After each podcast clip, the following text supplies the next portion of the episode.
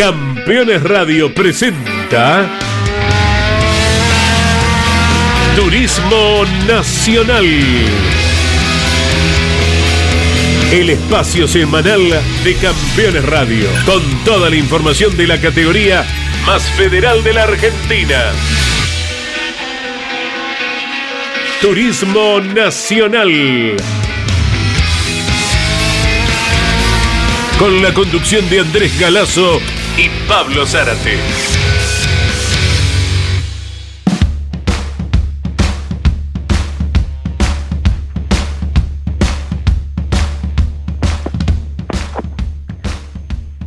Hola, buenas tardes para todos, con la inconfundible voz de Claudio Orellano en la apertura de cada programa, la producción y participación periodística, claro está, de Mariano Riviere. Aquí le damos la bienvenida luego de que el Turismo Nacional abriera el campeonato en el Oscar Cabalén de Córdoba, con eh, muchos aspectos para ir eh, destacando junto a Pablo Zárate, eh, como que, por ejemplo, el sábado de pruebas de clasificación fue propiedad de los pilotos cordobeses, porque Alex Consi se quedaba con el 1 en la clase 2, luego rápidamente en la serie se rompía el motor, produjo una gran final Alex Consi después el domingo por la mañana. Y hablando de cordobeses y de hermanos más unidos que nunca, despachaban el 1-2 eh, Santiago y Manuel Mayo en la clase 3, predominio que no pudieron mantener en las series y que produjeron un resultado bastante distante para los hermanos de Río Tercero respecto al panorama que se preveía luego de clasificar. Los nombres ganadores y voces de protagonistas que está usted escuchando en instantes nada más fueron los de Nicolás Posco con ese Ford Fiesta Kinetic del equipo de Alejandro Bucci que no nos deja de asombrar año tras año en cuanto a la unidad que no sabe otra cosa que ganar carreras y campeonatos y el estreno, ¿eh? el auto con olor a cero kilómetro eh, de Leonel Pernía, que se quedó con la primera final de la clase 3. El gusto de saludarte, Pablo Zárate, buenas tardes, ¿cómo te va? Para vos, placer de saludarte a vos y a todos los campeones y a todos los que están en sintonía de Campeones Radio en la jornada de este miércoles. Cielo nuboso aquí, por lo menos en esta parte del centro sur de la provincia de Santa Fe, en una jornada que, bueno, es bastante cálida. Estamos allá promediando por los 26 grados, muy, muy agradable. Y bueno, tan cálido como fue el recibimiento para el turismo nacional que tuvimos en Altagracia, ayer en los Carcabalín, tal cual lo decías vos, para la primera de la temporada. Exactamente, ya yendo directamente a lo que fueron series y finales, eh, qué aspecto tan importante de la largada de cada una de las series, hablamos de la clase 3, con los duelos que se produjeron, ¿verdad?, entre los pilotos compañeros de equipo, como hermanos que son, Santiago y Manuel Mayo en primera y segunda serie, con los pilotos del equipo Dole Racing, con la primera disputa con Mariano Werner que volvía a la categoría y en la segunda serie eh, la pulseada inicial con Andrés Jacos, parecía repetirse la, la misma escena, ¿verdad? Y estábamos hablando de dos series distintas, Pablo. Claro que sí, bien lo decías vos, porque en el mismo comienzo del momento del lanzamiento y al mismo tiempo con, con esta oportunidad, ¿no? Unidos eh, los hermanos Mayo eh, en lo que fue una gran clasificación y de allí en más pensar en lo que podía llegar a ser eh, cada una de las series. Por el lado de la primera, que fue la toda de Werner, que volvió realmente en forma brillante. Y un Andy Jacos que, bueno, tuvo un dominio realmente fundamental en todo sentido para lo que fue este Toyota Corolla eh, que puso en pista. Y obviamente eh, la vuelta de Mariano Werner no, no solamente que habla las claras de lo que es un gran protagonista, sino que también eleva la vara un poco de todo esto que se venía demostrando. Fueron dos circunstancias realmente eh, importantes y al mismo tiempo qué importante para los mayos, nuevamente estar allí en lo más alto de lo que fue la clasifica, más allá de que en la serie eh, no se vio reflejado, donde en algún momento lo decían los hermanos Mayo, no solamente que la puesta a punto fue fundamental para llegar a Altagracia y sacar una muy buena vuelta, sino que luego eh, no le jugó una buena pasada en el sentido de cada uno de los recorridos que mantenía a lo largo del trazado de, 40, de 4.046 metros de extensión que tienen los Carcabalén. más allá de todo eso, fue importante lo que se vio desde el mismo momento porque, bueno, eh, ya en el, en el segundo curbón, si mal no recuerdo, es donde perdía la ubicación eh, también con el Facu Chapur, pero luego la fue recuperando. Bueno, cada uno iba poniendo lo mejor de sí para lo que era el comienzo en el mismo sábado para esta clase 3 que se vino realmente muy afilada. Eh, Pablo venía la tercera serie y allí quien largaba por el lugar, eh, llamémosle sucio de la pista, que no había favorecido a los mayos, sí mantuvo el privilegio de, ser líder. Eh, hablamos de José Manuel Ursera, pero a poco de andar, el estilo y la injundia de Leonel Pernía hizo que la tercera serie cambiase de manos entonces. Claro que sí, porque Pernía salió a demostrar eh, la contundencia eh, de, estrenar un auto que llegó, eh, como él mismo nos decía, a Mariano y a mí cuando recorríamos boxes, un manojo de hierros y de fierros que se podían llegar a, ver durante la temporada estival, que tuvieron poco descanso en el equipo MGC construyeron eh, una máquina realmente letal a la hora de salir a demostrarlo, no solamente en clasificación, sino también fundamentalmente en esa tercera serie que se disputó eh, con dientes apretados, con una maniobra también ajustada cuando lideraba Ursera y bueno, más allá de alguna forma en la cual justamente fue siempre a más, Pernía, sabemos de la forma en la cual él siempre busca llegar a lo más alto y también elevar la vara en su caso. Está viviendo un momento realmente extraordinario, Leo Pernía, eh, que ganó esa tercera serie que se disputó allí en el Oscar Cabalén y donde seguramente demostrará a lo largo de esta temporada y con este puntapié inicial para el auto que son más eh, absolutamente candidatos a ser protagonistas 100% a lo largo de cada uno de los 12 capítulos, ¿no? Sí, señor. Se largaba la final, la primera del año de la clase 3, y pese a que al colocar primera, segunda marcha, parecían que los dos Toyota, de Werner y Jacos, se alejaban, no solo que cambiaban el orden entre sí cuando los autos a la par perdían velocidad, y esa distancia que al principio era bastante grande respecto a Leonel Pernía, se transformó en nada, tal es así que los superó a los dos y se encaminó para, en un circuito tan amigo de Leonel Pernía, ganar por primera vez en la temporada con el auto cero kilómetro. Lo invitamos también a Mariano Rivier, como desde la intimidad de los boxes, todo el acontecer de esta primera fecha, para que nos brinde su interesante opinión al respecto, acerca de todo lo que estamos hablando. Hola Mariano, buenas tardes. ¿Cómo te va Andy? Buenas tardes, gran abrazo, sin duda, sin duda que sí.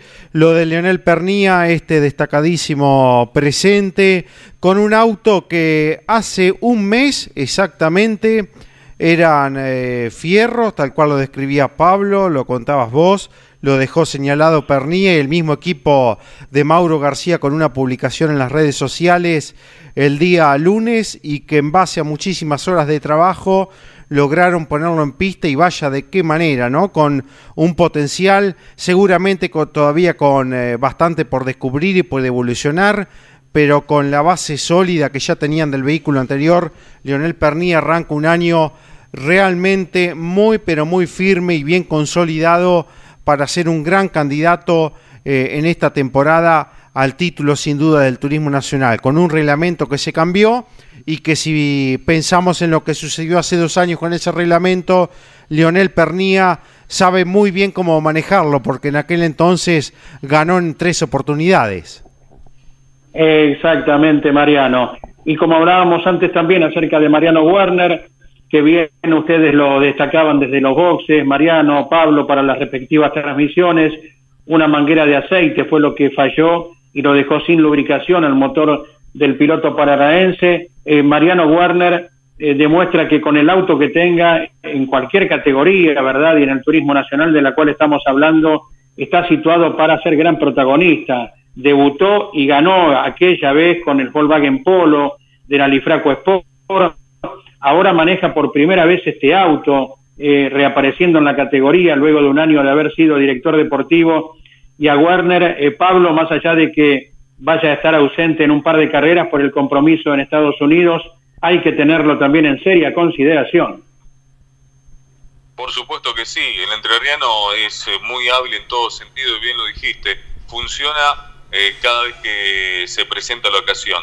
Y este año va a ser muy intenso, seguramente cuando dialogaba con ustedes y con nosotros eh, lo dijo, va a ser un año tremendamente intenso en todo sentido, con esas dos fechas en las cuales no va a poder estar participando, de lo que va a ser aquí en el plano nacional, en el plano internacional, y más allá de ese inconveniente con la presión de aceite, esa manguera que eh, lo dejaba eh, con las manos vacías, ya demostró que, bueno, hay potencial y eso no es poco, ¿no? Ya demostró que puede hacerse justamente de muy buenos momentos que van a servir mucho al equipo y a él personalmente para ser nuevamente protagonista en este turismo nacional que lo extrañaba después de haber estado, eh, como lo decías vos, como director deportivo. Ahora sí, bien vale la pena destacar que bueno, tenemos los mejores pilotos para un turismo nacional eh, que se precia en la clase mayor y que decir en la menor que también, bueno, vienen en forma ascendente en todo sentido. Exactamente, en algunos minutos estaremos escuchando testimonios de los pilotos que recibieron asistencia médica por diferentes inconvenientes, como es el caso de Juan José Garris y de Maximiliano Bestani. Pero ahora mismo sí, ya vamos con el parecer de Leonel Pernía luego de obtener una nueva victoria. El equipo de Mauro García, de la familia Caluch, que venía de ganar la carrera Coronación de Rosario, coronar precisamente a Jonathan Castellano, ahora con el otro vehículo que construye que ni atienden, gana el premio Apertura en el Oscar Cabalén de Córdoba. Ganador Leo, 20 victorias, ¿no? Felicitaciones, Leonel. Muchas gracias, muchas gracias. La verdad que feliz, feliz por, por todo el grupo de Mauro García, la familia Caluch. Hicieron un trabajo enorme en enero para, para terminarme el auto a principio de año era un manojo de fierro y hoy está en el P1 de una categoría tan importante como el Turismo Nacional. Agradecido a todos mis sponsors eh, que apoyan desde hace tiempo y, me dan la tranquilidad para hacer lo que más me gusta que correr en auto. Agradecido a los hermanos Riva, a, Gaby Rodríguez en el chasis, a Leo Fonix que empezamos a trabajar juntos con los amortiguadores. Un grupo humano y técnico fuertísimo, el equipo tiene dos autos en el TN y bueno, con, ganas y hambre de gloria, ¿no? Como lo demostraron trabajando tanto en enero para poner el auto en pista. ¿Cómo fueron los metros iniciales? Eh, largué muy bien, pude aprovechar que ellos se frenan yendo a la par, me meto por dentro. Obviamente no puedo dar mucha velocidad en la entrada de curvón porque sé que el de afuera eh, tenía mejor radio de giro que era Andy, eh, dobla primero en la, en la 3 y en la 4 se le pone todo de costado y ahí salgo mejor pisado y puedo hacer una linda maniobra en la chicana. ¿Qué lectura se hace ahora de cara a lo que viene? Se vuelve un reglamento con el cual en su momento ganaste tres veces en un mismo año. Sí, tal cual, tal cual. Eh, como le dije a Manuel recién, creo yo que es un reglamento que va para el lado de, de donde hay que, hay que ir eh, sin ser todavía óptimo para mí, ¿no? Para mí sería lindo que nos penalicen los sábados y que el domingo corramos todos sin kilos y que los autos que están atrás por, por haber clasificado pesados se vengan para adelante. Creo que ese es el mejor formato y ahí erradicar la especulación de, del turismo nacional. Pero bueno, ya está escrito. No voy a hablar más del reglamento, me voy a dedicar a pensar la mejor estrategia para ser campeón. Felicitaciones, Leo. Gracias. Un abrazo, un cariño para todo este gran grupo humano de MX Pergamino. Un auto muy grande. Ahí estaba el testimonio de Leo del Pernilla, que más allá de manejar como la gente lo conoce, siempre que tiene que expresar eh, algún pensamiento lo hace con, con la claridad que lo caracteriza, Pablo. Claro que sí, y dejó bien en claro que ahora la situación con este cambio reglamentario, tal cual lo decía Marianito recién hace instantes, eh, hablaba de lo que es pensar a futuro, es decir, ya tengo la carrera eh, ganada, la que me saca esa mochila de, la espalda y ahora con un poco más de ligereza, por decirlo de alguna manera, eh, pensará bien de cómo será justamente la forma de correr. Y eso lo sabe muy bien el equipo eh, para tratar de acrecentar los puntos obtenidos desde la primera fecha, los máximos puntos que ha obtenido eh, para comenzar bien arriba en el torneo. Y en definitiva, este es el comienzo de un largo, eh, de un largo trayecto, bien digo, a lo largo de este 2023, pero ya Pernía con la cabeza puesta 100% a lo que es mantener ese nivel que es lo más sobresaliente. El segundo capítulo de este año será el 12 de marzo en Río Gallegos, luego las presunciones no confirmadas totalmente de eh, Rosario y Bahía Blanca para las eh, fechas subsiguientes. Ganó Pernía la primera fecha, Leonel, segundo destacado, eh, Andrés Jacos, que obtuvo su primer podio en la categoría, tercero el flamante campeón Jonathan Castellano, en dura lucha con el cuarto José Manuel Ursera durante toda la prueba, quinto Julián Santero, superando un roce del neumático trasero derecho con el paragolpes que parecía podía llegar a, mermar en el rendimiento, así llegó otro de los campeones que tiene la categoría. Sexto, Joel Gassman, que el jueves parecía estaba para volverse luego del fuerte golpe contra el paredón de boxes. Séptimo, Lucas Vicino, al frente de su propio equipo. Otra buena carrera del jovencito mendocino, tal como fue el premio Coronación. Octavo, Facundo Chapur, que retrocedió posesiones durante la final que había ganado al principio, pero que dijo, tal el rendimiento inicial, si me garantizaban un octavo puesto, no lo hubiera despreciado y allí sumó algunos puntos otro de los pilotos que es campeón de la categoría. Noveno Jerónimo Tetti y décimo quedó Matías Muñoz Marchesi. Podemos ahora sí atender a lo que comentaba eh, en un audio que ha enviado para con nuestro equipo eh, Juan José Garris, que inesperadamente sufrió un fuerte golpe y que debió resistir, eh, bueno, fuertemente lo que fue este impacto. El eh, piloto de Chascomús con el Citroën, ahora atendido por la escuadra de Nicolás Kern. Estoy 10 puntos. Me vino bien el fin de semana, el feriado para, para descansar y terminar de recuperarme, pero bien. Me dolió un poco la cabeza el domingo, el lunes y ya ayer muy poquito. Ya hoy me levanté al 100%, así que acá estoy ya en la rutina de nuevo, laburando. Eh, nada, el golpe fue el toque con Teti, me parece que fue la causa de todo. Ahí fue leve el toque, pero bueno, fue llanta con llanta, él no me dejó lugar para doblar y me terminó yendo al pasto y para mí algo quedó sentido, hay alguna llanta, algún extremo, algún bulón, algo. Y un par de curvas después, cuando estoy entrando en la recta, se veía en la cámara que, que vibraba un poco el volante y entrando a la recta ahí se termina de romper algo, no, sé bien, no sabemos bien qué fue, es incomprobable, nunca lo sabremos, sobre todo después que se rompió bastante el auto, así que ahí sigo derecho y le pego, a casi 140 kilómetros por hora. Em, bueno, nada, el auto está ahí, están desmantelándolo, trabajaron ayer feriado y están desarmándolo, el panorama no es bueno, hay un par de caños doblados, está medio complicado el tema, pero veremos qué diagnóstico hay hoy al final del día cuando terminen de desarmar todo. La gratitud para Juan José Garri por eh, dejarnos inclusive detalles que tal vez no eran muy conocidos acerca del origen de su fuerte despiste, Pablo.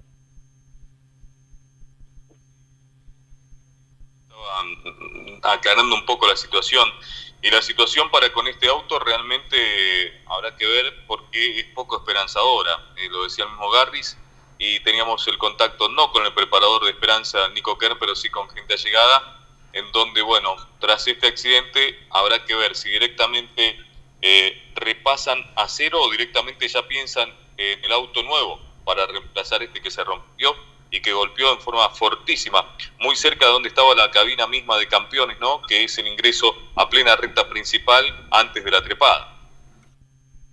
Exactamente, allí fue eh, el impacto al cual aludía recientemente el eh, piloto perjudicado como era Juan José Garris.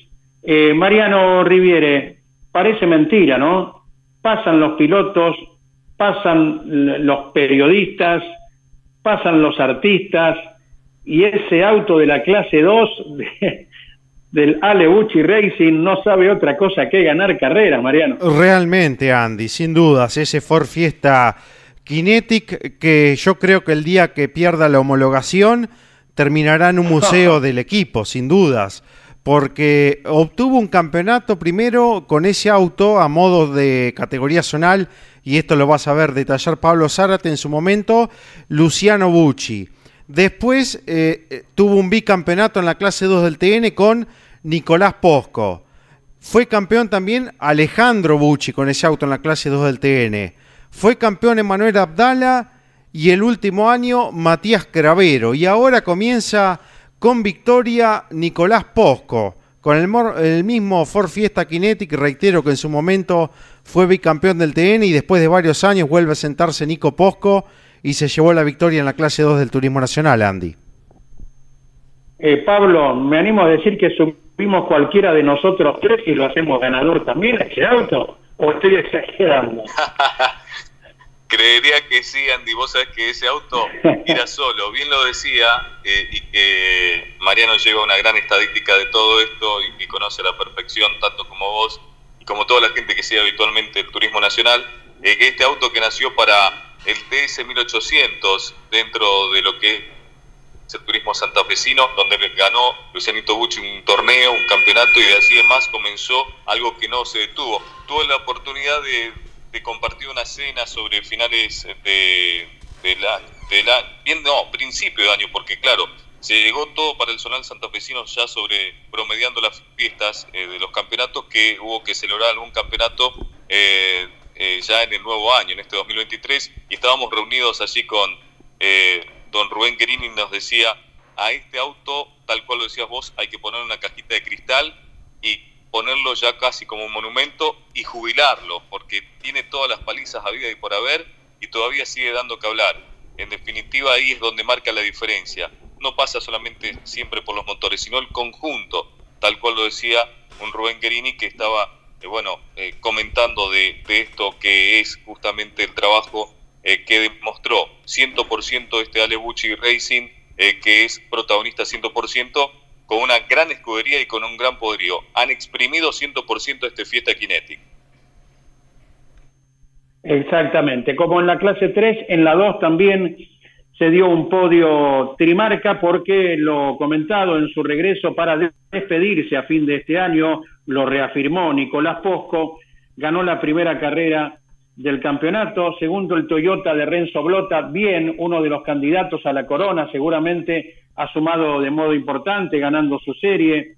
Tercero Sebastián Pérez, por ahora sigue con el Chevrolet Onix, al fin llegó al final, ¿eh? Sebastián Pérez, que más de una vez anda prendido, pero que muchas veces no le acompaña la bandera cuadros. En esta ocasión lo contuvo muy bien a un destacado, Lucas Petrachini, que quedó en el cuarto lugar. Fue quinto y destacadísimo eh, Tiago Martínez, porque partiendo primero en su serie no pudo hacerlo en tiempo y forma, fue esquivado por todos, recuperó desde el fondo en la serie y qué decir en la final. El corpulento piloto santacruceño que en la próxima correrá en su casa para terminar quinto. Sexto Iñaki Beitía, uno de los jóvenes que va por su segunda temporada. Séptimo Matías, Signorelli, octavo quedó Marco Fernández, noveno Mariano Sala, piloto debutante del de San Lorenzo, y décimo Alex Consi, que por un par de exclusiones que hubo eh, por razones eh, deportivas, arribó al décimo puesto. El mismo Alex Consi que había marcado el uno en clasificación, lo dijimos al comienzo, y que no pudo concretarlo en la serie por la rotura del motor. Momento de escuchar ahora sí al piloto de Moreno, Nicolás Posco, que se quedó con la primera del año. Inolvidable retorno tuyo a la clase 2, felicitaciones. Bueno, muchísimas gracias, la verdad que recontra contento de poder haber llegado al triunfo, de estar nuevamente corriendo en el turismo nacional, de, habernos sacado ya la mochila de, la carrera ganada. Agradecido, agradecido a todo el equipo de Ale, a Rubén Guerini, a Pepe Martos, a todos los sponsors que hacen un esfuerzo enorme. Muchísimas gracias. Eh, no sabe otra cosa que pelear adelante este auto. Tal cual lo dejaste aquella vez, así está es increíble. Ese auto, la verdad que nos dio tantas alegrías a, tantos pilotos distintos que ya le dije, Ale, ese, auto no se puede vender. Hay que el día que deje de correr tiene que guardarse armado así como está para un museo y, tenerlo de recuerdo, ¿no? Con un pedacito de cada auto que, fue campeón. ¿Por qué se vino Blotti y después por qué marcas definitivamente una ventaja? No, Renzo cuando relanzamos hace muy bien el parcial 1 y el parcial 2 se tira más en el curbón 2, se tira más Fernando, entonces se me viene en esa parte y me ataca, también producto de succión, ¿no? Y yo el parcial 3 y 4 lo podía hacer más rápido que él y hacer una diferencia que después de las vueltas me tranquilizaba para no ir tan, tan justo en la parte rápida. Disfrutalo, Nico, gracias. Un abrazo, hasta luego. El testimonio de Posco. Dialogando con Mariano Riviere para la transmisión de campeones por Radio Continental y Campeones Radio, como también lo ha hecho para LT23 de San Genaro con los compañeros de automovilismo de hoy, donde se desempeña Pablo Zárate. Eh, vivimos un par de sustos importantes, Pablo, en, durante la final de la clase 2, ¿verdad? Claro que sí, ¿eh? realmente muy importantes. Entre uno de esos sustos, lo que más, eh, bueno, cautivó justamente la atención fue lo del Maxi Vestani, ¿no? El piloto tucumano, que venía haciendo una muy buena performance, pero que realmente terminó con un auto destruido casi en su lateral izquierdo, en donde estaba muy preocupado, el auto quedó muy golpeado. Eh, el mismo piloto había dicho que, bueno, por lo que veíamos a través de algunos posteos, que estaba muy dolorido eh, a la altura de la cadera, pero a Dios gracias solamente fueron golpes sufridos durante este accidente eh, que evidentemente demostró que, bueno, algunos chicos como lo que ocurrió también eh, con el auto de Alejandro Torrisi que se llevó, también un auto casi en la bolsa, eh, también dentro de la estructura del equipo de la Lebucci Racing. Bueno, evidentemente eh, todavía hay que hacer un llamadito de atención, creo yo, de mi parte, para con alguna forma de conducirse en el momento de lo que es un accidente, de unidad de pista, de un salir afuera y volver nuevamente dentro del sector de tránsito y bueno, tratar de que justamente o se lo esquive o se aminore un tanto la marcha porque hay mucha distancia desde que llega hasta el momento del golpe ¿eh? sobre quienes van sufriendo eh, en este caso mientras se desarrolla la competencia, que allí puede derivar en otras cosas que son aún mucho más feas dentro del mismo automovilismo, ¿no? Claro que sí, señor. Eh, mira, anoche en el programa Campeones News que conduce Claudio Leniani, eh, dialogando con Pablo Culela y Nara Yoli, eh, tenía la gentileza, eh, Maximiliano Bestani, de informar acerca de cómo estaba ya en su casa en Tucumán. Fue un susto muy grande, un choque bastante fuerte, por la tele no, no pareció tanto, pero después viendo la velocidad que llegábamos ahí, me chocó aproximadamente a 190 kilómetros por hora y y, bueno, eh, por ahí como te dije recién, la tele no notó tanto, pero viéndolo viéndolo al auto, eh, sí, fue fue demasiado demasiado fuerte. ¿no? Sabés que me pasó exactamente lo mismo que vos describís. Eh, cuando vimos la dinámica del accidente no parecía, pero después cuando llegó tu auto a boxes en una camilla y vi lo hundida que estaba la puerta, el lateral justo donde vas vos manejando, este, ahí nos preocupamos más. Vos estabas en ese momento ya siendo trasladado a, la ciudad de Córdoba, pero los diagnósticos por imágenes no arrojaron nada importante. Sí, sí, bueno, por suerte fue todo golpe. Eh, hoy, ayer a la noche y hoy, la verdad, me amanecí muy dolorido. Tengo un golpe muy fuerte en la pierna eh, y en la costilla izquierda, bueno, de la parte donde fue el golpe y también el codo. Eh, en la parte del brazo tengo un golpe muy fuerte que gracias a Dios no me dio en el hueso del codo, sino, sino me lo quebraba porque mm. tenía como una pelota, una pelota hinchada del golpe que fue. Pero bueno, gracias a Dios hoy la estamos contando, podría haber sido mucho peor, gracias a Dios me, me chocó estando en movimiento y no parado. Claro. Mi auto se pero ahí y hoy creo que eh, estaríamos hablando de otra cosa. Mm. Bien. Te saluda Nara, Maxi. Gracias por esta comunicación y por poder verte sano y salvo, aunque con algunos dolores. Bueno, como decía Pablo, vemos el auto y te vemos a vos ahí entero, tranquilo, con algunos dolores, pero entero. Y hablabas, nombraste a Dios varias veces.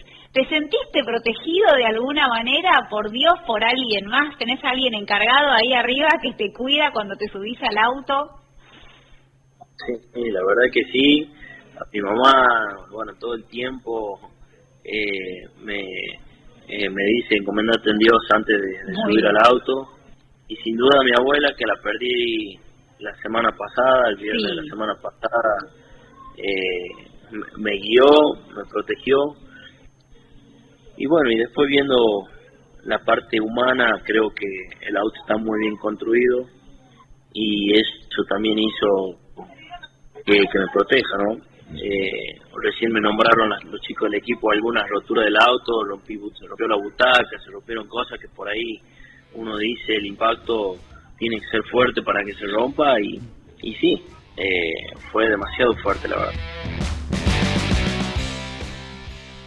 Bueno, bueno, muy emotivo el testimonio eh, de Maximiliano Vestani dialogando con Pablo Culela y con Nara Joli anoche en el programa de Claudio Leniani, eh, Campeones News, que cada martes a la hora 21 se emite por el Garage TV. Vamos llegando de este modo al cierre, ¿eh? post Oscar Cabalén, la semana que viene ya de a poquito, de a poquito nos iremos eh, metiendo en Río Gallegos, que vuelve a tener, tras aquel año 2015, nueve años pasarán para la nueva presentación del TN. Eh, abrazo enorme, Pablo.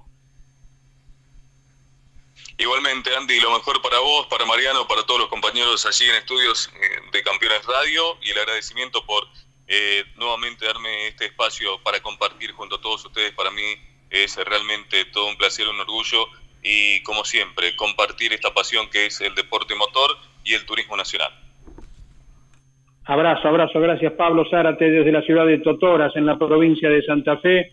Lo propio Mariano allí comandando todo, la producción en Campeones Radio, que a la hora 18 tiene transmisión en vivo, ¿verdad? Como de lunes a viernes los estamos haciendo por estos días.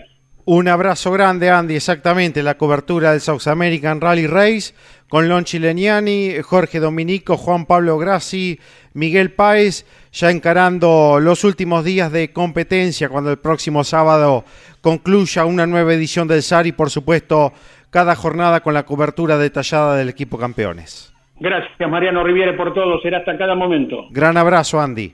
Gracias, la próxima semana nos encontramos con más Turismo Nacional, miércoles a la hora 15. Campeones Radio presentó Turismo Nacional.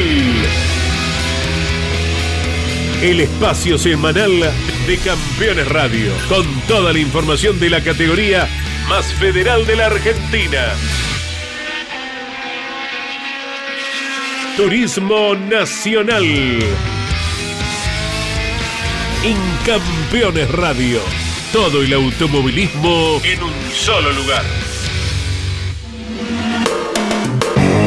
Campeones Radio.